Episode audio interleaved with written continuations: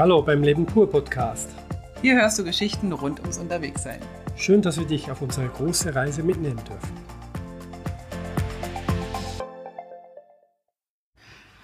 Hallo und heute geht's nach Plovdiv. Ja, wir sind schon ein paar Tage in Bulgarien auf unserer Erzählung, in unserer Erzählung und ähm, gehen jetzt in die erste größere Stadt. Nach Bansko. Bansko war noch nicht so eine große Stadt. Nee, war noch nicht so ganz so groß. Okay. Plovdiv ist im Prinzip, wenn ihr euch Bulgarien vorstellt, relativ zentral in der Mitte zwischen dem großen im Balkangebirge im Norden und den ganzen Gebirgen im Süden, Rhodopen, Rila, Pirin. Und Auch zwischen Westen und Osten, zwischen dem Schwarzen Meer und den Grenzen zu. Genau. Also es ist wirklich ziemlich zentral und, und Plovdiv ähm, ist auch bekannt als so Künstlerstadt. Bevor wir aber nach Plovdiv gefahren sind, sind wir noch schnell auf der Strecke nach Plovdiv auf die Assans-Festung gefahren. Genau. Das ist so eine, also in so einem kleinen Tal, in den letzten Ausläufern der Rhodopen, ähm, so, eine, so eine Festung, die ganz süß gemacht wurde oder erhalten wurde. Da sind wir dann einfach hochgefahren. Das war ganz süß. Wir hatten nämlich ähm, dort, wussten nicht, ob man da parken kann und so weiter. Und scheinbar ist die Stadt da unten drunter, also die praktisch, auf die die Festung raufschaut sozusagen, ähm, die Einwohner von dort scheinen diese Festung sozusagen als Sportort zu nehmen und laufen da hoch ein, zwei Stunden und laufen auch wieder runter. Also es scheint so eine Sportwander- Ausflugsziel. Ausflugsziel zu sein. Wir sind mit dem Motorrad hochgefahren und hatten dann tatsächlich so einen kleinen Parkplatzwart, der sehr ähm, freundlich war, hat uns dann sozusagen eingewiesen, hat uns ein Plätzchen organisiert und wir sollen alles da liegen lassen. Er würde dann schon schauen, hat er auch gemacht. Und anschließend haben wir ihm dann auch noch ein Eis abgekauft. Das war auch sehr lecker, ne? Ja, ging so. Ich fand es sehr lecker. Alles klar.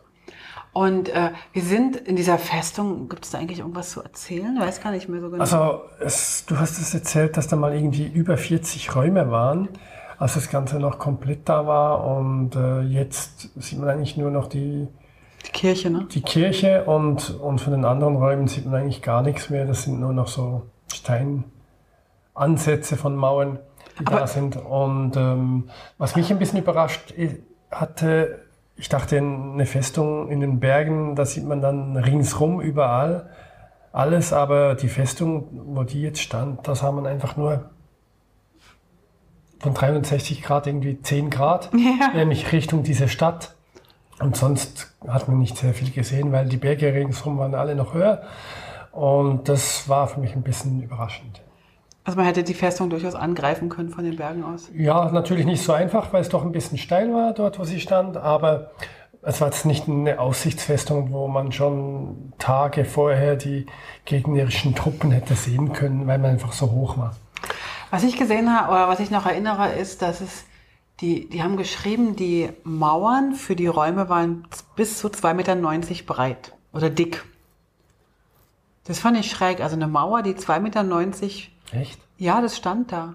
Und da einige Teile waren noch so, da wo wir oben drauf gesessen hatten, das war auch ein Teil der Mauer, haben sie geschrieben. Ja. Und wenn ich mir jetzt angucke, so das Kinderzimmer von unserem Sohn war nur vier Meter breit und davon, der hätte nur noch einen Meter gehabt. Ja.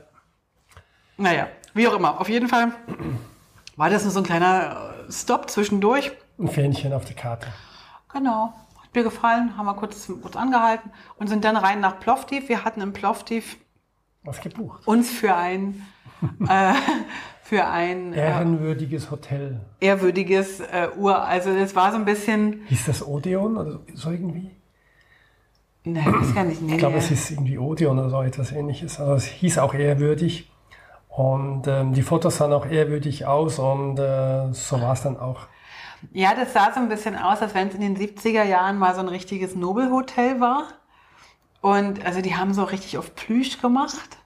So mit, also wir, da die ganze Dings war mit Teppich und, und so, so Samt, äh, Ohrensessel und also es war irgendwie schon speziell. Ein großes Zimmer, ein richtig großes Zimmer. Ja, Ja, stimmt. Aber es hat gestunken, Ding. ja es war nicht so angenehm vom, vom Geruch her. Äh, das haben die sowieso in Bulgarien, habe ich jetzt ein paar Mal schon gemerkt. Die haben ihre Abflüsse nicht so im Griff und dann muffelt es so. Scheint so. Ich kannte das früher eigentlich nur so, wenn man im Keller so mal Wasser gestanden hat oder so. Ja. Naja, auf jeden Fall ähm, haben wir uns dann da ein paar Tage in äh, Bulgarien In Plovdiv. im Plovdiv ähm, aufgehalten. Einerseits, weil wieder unser Arbeitsmontag dabei war und weil wir uns ähm, ins kulturelle und historische Treiben werfen wollten. Ja, also wir wussten zu Beginn nicht genau, wo wir das Motorrad hinstellen können, aber wir sind dann einfach frech Vors in die, Hotel. in die Fußgängerzone direkt vors Hotel gegangen und haben es dort hingestellt. Und wir waren am Rande von dieser Fußgängerzone, was auch sehr schön war, denn man musste eigentlich jetzt das Motorrad gar nie benutzen. Wir konnten alles zu Fuß machen. Aber Plovdiv, wenn man im Plovdiv zu Fuß unterwegs ist, dann brauchst du echt gute Schuhe. Weil In der erstens, Altstadt speziell. erstens geht's hoch und runter, hoch und runter und alles mit ähm, diesen Katzenbuckel-Pflastersteinen, ja. aber total uneben. Also ich habe die ganze Zeit tatsächlich nach unten gucken müssen, um nicht irgendwo einen Misstritt zu machen. Also in der Altstadt ist es sehr, sehr uneben. Da muss man wirklich gut aufpassen, das ist so. Aber die Altstadt ist ja in Plovdiv eher künstlich tätig. Also da ist man dann, also nicht Restaurants, wo man die ganze Zeit irgendwie so durchläuft. In dieser Fußgängerzone, wovon Gerd gerade gesprochen hatte, ähm, gab es ja so ein paar Ketten, die man so kannte, die wir so kannten, ne? aber auch ganz viele kleine Boutiquen. Ja. Und dann gibt's halt dieses eine Künstlerviertel noch, was so ein bisschen, ja, vielleicht so, weiß ich gar nicht, ob man das vergleichen kann, so Kreuzberg, Neukölln, äh, Berlin Charme hat, also so kleine Gassen, kleine individuelle Cafés, Bars mit einer, Ja. also äh, mit einer tollen Auswahl an verschiedensten kleinen Cafés. Was uns natürlich begeistert hat, war, dass die ähm, alle offen hatten, dass alle mit Bedienung waren, also nicht mehr dieses äh, To Go oder oder ähm, ne, so, Ja. sondern wir konnten da wirklich genießen. Hinsetzen, wurden bedient und Ja, war alles sehr, sehr angenehm. Dort ist uns dann auch das erste Mal aufgefallen, ähm, dass das mit Mode in Bulgarien sehr angenehm ist, weil einfach unglaublich viel, eine große Vielfalt herrscht. ja, Ähm, es gibt sehr, sehr viele kleine Modeboutiquen. Jeder hat was anderes und auch die Leute, die kaufen einfach alle was anderes und mischen und mixen das, wie sie wollen. Und es ist eigentlich fast alles erlaubt. Und äh, das war etwas Überraschendes und sehr Schönes, was wir dann in Bulgarien kennengelernt haben. Wir haben tatsächlich, ich hatte dann am Anfang so geguckt, ob es irgendwie so eine Art Mainstream zu erkennen gibt, also so eine Moderichtung, haben wir da überhaupt nicht gefunden. Also bis zum Schluss nicht, ja. Und da wollte ich ganz kurz mal vorgreifen oder nachgreifen, wie auch immer. Und zwar haben wir jetzt, also jetzt ist ja sozusagen schon, auch wenn jetzt wir noch vom Plovdiv erzählen, sind wir ja eigentlich mit unserer Bulgarien-Rundreise jetzt durch schon. Ja. Und wir hatten gestern Abend am 5. Juni hatten wir ähm, ein Instagram Live. ja. Und da haben wir mal so eine Stunde lang ähm, Revue passieren lassen, was wir so von Bulgarien halten. Und wer da das anschauen möchte, das haben wir jetzt nicht als Podcast-Episode, dann müsstet ihr auf den Blog gehen. Also wer jetzt kein Instagram hat, da geht ihr einfach auf den Blog und dann seht ihr, ähm, dass es da irgendwo gibt, Instagram Live, äh, fünf Wochen Bulgarien-Rückblick. Und das kann man sich auch über YouTube dann anschauen. Ja. Wir haben ja selber keinen YouTube-Kanal, aber wir haben das hochgeladen, dann könnt ihr euch das anschauen als kleines Video. Geht etwa eine Stunde. Da müsst ihr aber wirklich über den, auf den Blog gehen. Und da haben wir auch zu der Mode auch nochmal was gesagt, deswegen ist mir das gerade eingefallen. Genau, genau. Also Plovdiv, wie fandest du die Stadt? Ich war vom ersten Moment an verliebt in diese Stadt. Ich fand die einfach nur toll. Ich auch. Ähm, ich fand, erstens hatte sie so einen, so, einen, so einen speziellen Charme, weil es halt ganz viele kleine Berge hatte. Man musste immer hoch und runter. Man hat nie so das Gefühl gehabt, man läuft jetzt irgendwie ewig lang die Straße lang. Also außer diese eine Einkaufspassage, äh, Einkaufsmeile da oder Fußgängerzone. Aber ansonsten hattest du, egal, bis zu drei Ecken weiter und dann hattest du wieder einen neuen Blick und das war einfach total schön. Ich fand auch toll, dass das einen ganz, ganz großen äh, Garten hatte, so einen ganz großen Park, wo wir ähm, auch Lust wandeln konnten, wo wir auch wieder so das Leben entdeckt haben, wo wir so gemerkt haben, hey, die Kinder spielen. Da war ein kleiner, da war so ein, so ein Puppenspiel. Theater. Ja, das war süß. Ja, das Oder so, so äh, ne, wie heißen denn diese Marionetten? Marionetten, ja. Der hat, und das war so süß, der hatte so ganz kleine Eimer dabei, Die hat er verkehrt rum auf den Boden gestellt, hat oben auf dem Eimer, also im Prinzip unten auf dem Boden, hat so kleine Schwämme draufgeklebt. Und das waren dann so die, Die fürs. Publikum, für Sitzplätze. Und dann saßen dann so die zwei, dreijährigen auf diesen umgekippten Eimern oder umgestülpten Eimern als Publikum im Halbkreis. Und er hat dann sozusagen ähm, mit den Marionetten äh, was für die gespielt. Die Eltern standen da hinten in der Hocke. Und da haben wir auch gesehen, dass dann wirklich viele Familien unterwegs sind. Ja, genau. Auch viele Papas alleine mit den Kindern und äh, dass da viele Spielplätze gibt und die auch teilweise wirklich komplett offen waren. Und Das war toll. das war wirklich äh, Leben pur, so wie man sich eigentlich von früher her auch kennt und sehr schön. Das hat uns sehr gut gefallen. Und, und die Altstadt, also jetzt gehen wir nochmal kurz in die Altstadt von Plovdiv zurück. Also wir das, das Künstlerviertel haben wir angesprochen mit den vielen schönen Cafés und Ja, wirklich schön. guten Restaurants. Ja, also wirklich eins nach dem Sehr nächsten. lecker. Ähm, dann haben wir ähm, in der Altstadt auch wieder historische Sachen gesehen, also Ausgrabungen und so. Die sind in, in Plovdiv irgendwie in die Stadt integriert. Wir haben dann nachher mitbekommen, das ist in Bulgarien üblich.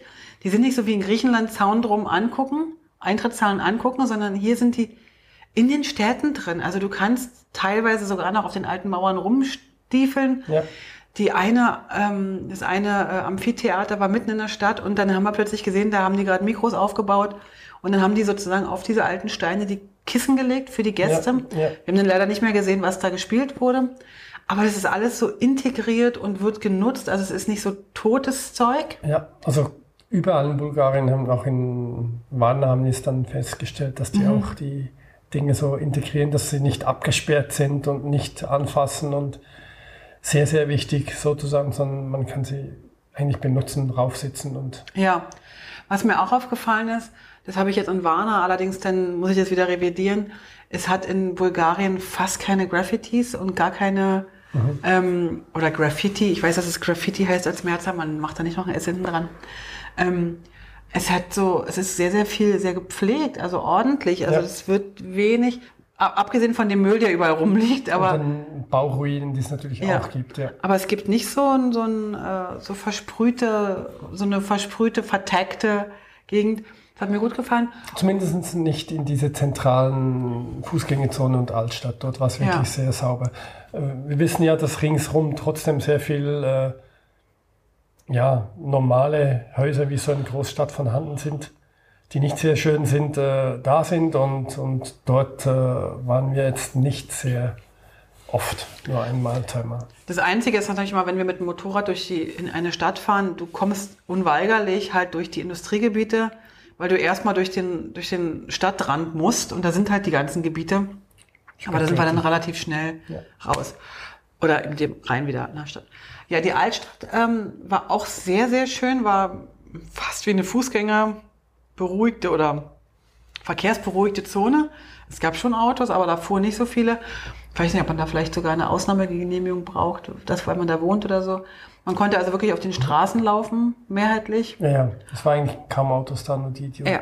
gewohnt haben. Ja. Also man konnte nicht reinfahren, glaube ich. Außer vielleicht, wenn man da in so ein Hotel Genau. oder genau. Und ähm, dann sind wir da so ein paar auf, paar auf die Berge gestiefelt und haben von oben runter geguckt. Und Ja. dann haben wir, also es war wirklich schön, man kann sich ja treiben lassen und man kann sich extrem gut verlaufen. Aber die Stadt ist jetzt auch nicht so riesig, dass man nicht irgendwann wieder ankommt. Was auch gut ist, sie ist sehr gut ausgeschildert. Ja, Also es hat auch viele Sehenswürdigkeiten sind ausgeschildert. Man weiß, ah, in diese Richtung kommt man zu diesem Viertel, Ja. in diese Richtung hierhin zum Handmarkt, Han- Handwerksmarkt und so weiter. Und das ist auch alles äh, fußläufig erreichbar. Aber wir hatten dann am Abend so 20.000 Schritte auf der Uhr also plus wirklich viele. Ja. richtig Muskelkater am nächsten Tag, weil wir halt hoch und runter und hoch und runter. Also das ist dann wirklich schon äh, eine sportliche Geschichte. Hätten wir auch in zwei Tagen machen können. Ja. Aber egal. Ähm, wir waren dann noch in so einer Handwerkergasse, wo wirklich die alten Handwerkszünfte sozusagen vorgestellt werden. Da war eine Filzerei, da war eine Seidenfärberei, da war eine Schnitzerei. Die war Ja. toll, ne? Sie haben so Kunstschnitzereien gemacht, also Kunstschreinereien. Ähm, da waren auch andere Werkstätten, die wir dann aber nicht mehr angeschaut haben. Und Wenn auch im Museum waren noch. im Ethnologischen Museum, das fand ich toll. Ja. Und da konnte man so ein bisschen einen Einblick gewinnen, wie die wie die Menschen früher gelebt haben. Das war spannend, ja. Das war toll, ne? Die, also die Handwerkszeuge und die. Und auch wie die Kleidungen waren Ja. und so weiter, das war sehr spannend. Und die Werkzeuge, die sie damals hatten. Und die Räume, wie sie auch eingerichtet waren.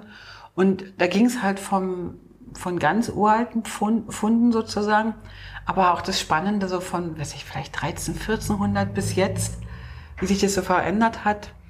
Und also es war wirklich mal ein schönes Eintauchen Ja, in, in, in die, alte, Geschichte. Ja.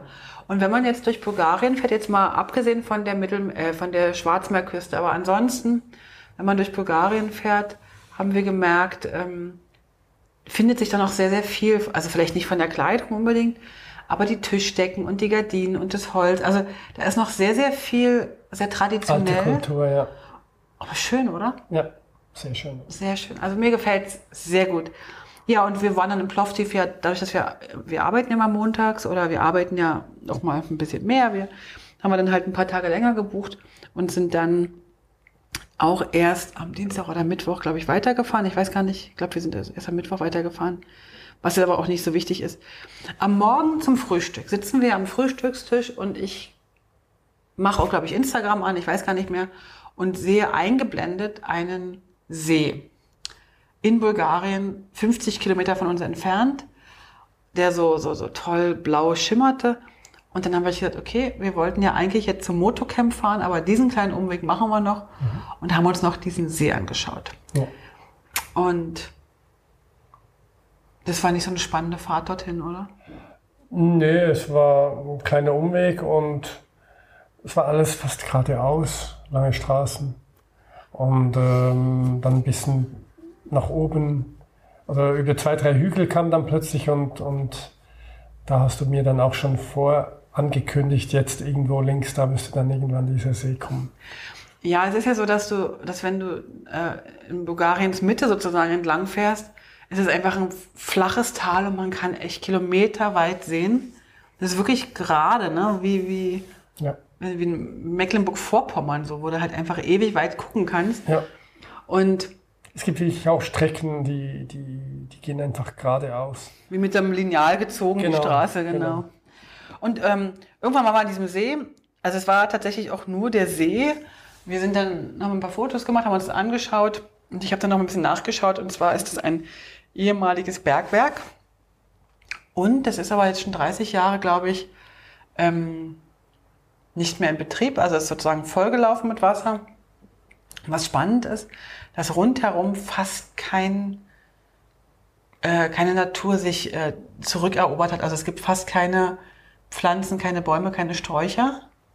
Zumindest nicht im Loch, ja. Oben, wo, wo das Loch sozusagen noch nicht begonnen hat, nach unten äh, ja, durchzugehen. Dann dort war die, die Wiese und ein bisschen Sträucher.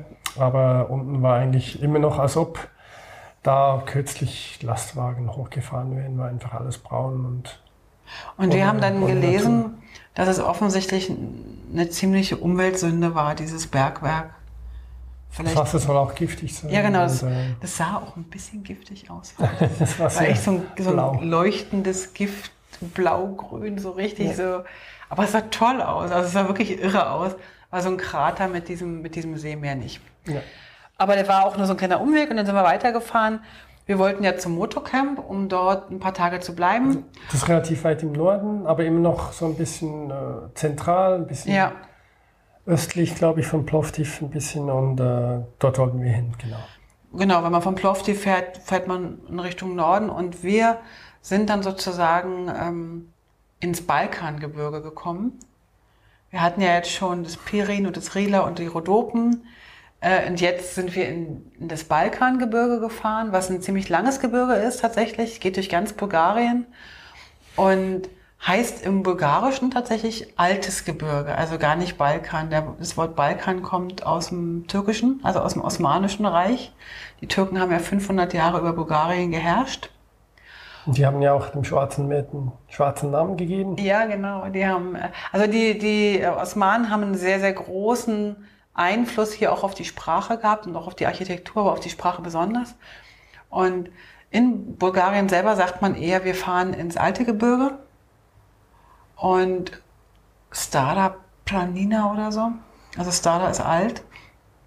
Und wir sind also tatsächlich im alten Gebirge gelandet und dort auf dem Weg zum Motocamp haben wir uns noch ein kleines Highlight gegönnt.